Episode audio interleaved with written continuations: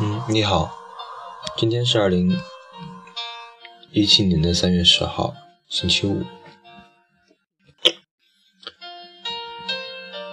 今天继续读一点自己还没有写的那个游戏。嗯，晚上的丽江热闹了起来，晚上的阳光不会很晒。又不用去顾及古城维护费的查票人员。下午晒好了太阳，吃了饭，就回客栈休息了一下。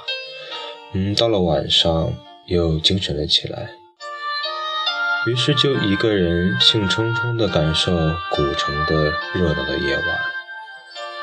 发现自己一个人的时候，很容易就被周围的氛围带得有兴致起来。具体的表现就是会不厌其烦地做着一些麻烦的事情，比如去找闻名遐迩的酒吧一条街、两条街、三条街。不太喜欢那种很弄事情的酒吧，于是就一个一个去听哪家的歌手唱的比较好听。通常是一边站在楼下听，一边。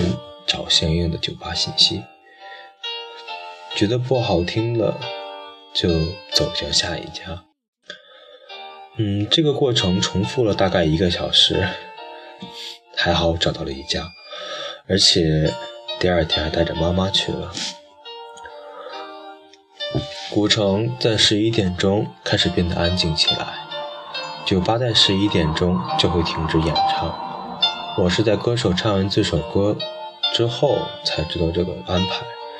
出来以后，发现街边大多数的店铺都已经停业营业，行人也少了好多。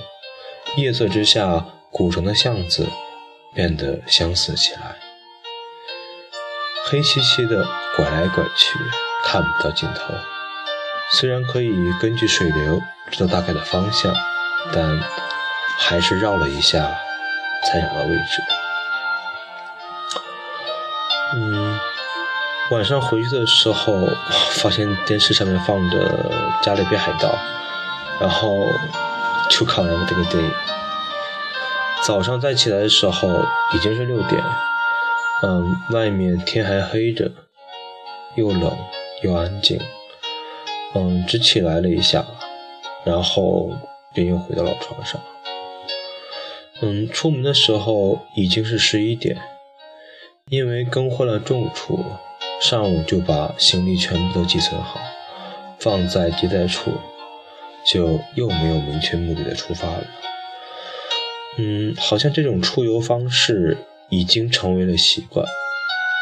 如果跟着妈妈的话，只会在一个地方选择一个目的来进行欣赏以及游览，时长跟方式都不重要，重要的是。经历过的时间是值得的，度过的旅游的时光。于是便兜兜转转地走到了幕府的门前。昨天由于时间太晚，又考虑到古城维护费的缴纳，就没有成行。嗯，这种没有成行的事情留在心底，呃，不知觉就成了第二天的目的。嗯，咨询以后发现，并不一定需要古城维护费的门票。于是，这套幕府终于成型。幕府是当年的云南的行政中心，有着很大的面积。前面的宫殿线，幕府周围的房屋，从大研古城的关门口开始，开到后面一整座狮子山。现在整理出来的。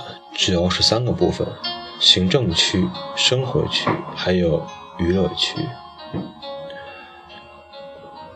呃，通过导游的讲解，顺便也了解了一下纳西族人的春节的习俗。然后发现，即便是需要迎接先祖的大年初一，那些导游还是要上班。在讲解的时候，听到了纳西族有趣的故事。女生是家里的财富提供者。首先是在结婚的时候，家里要出一笔很大的嫁妆。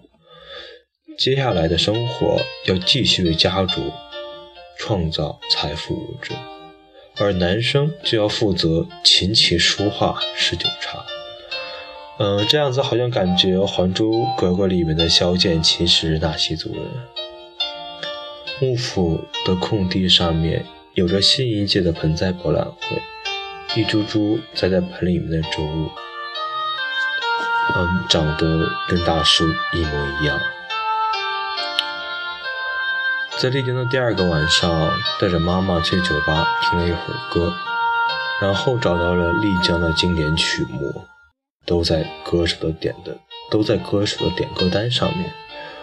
嗯，第二天一早便离开了丽江，前往双廊。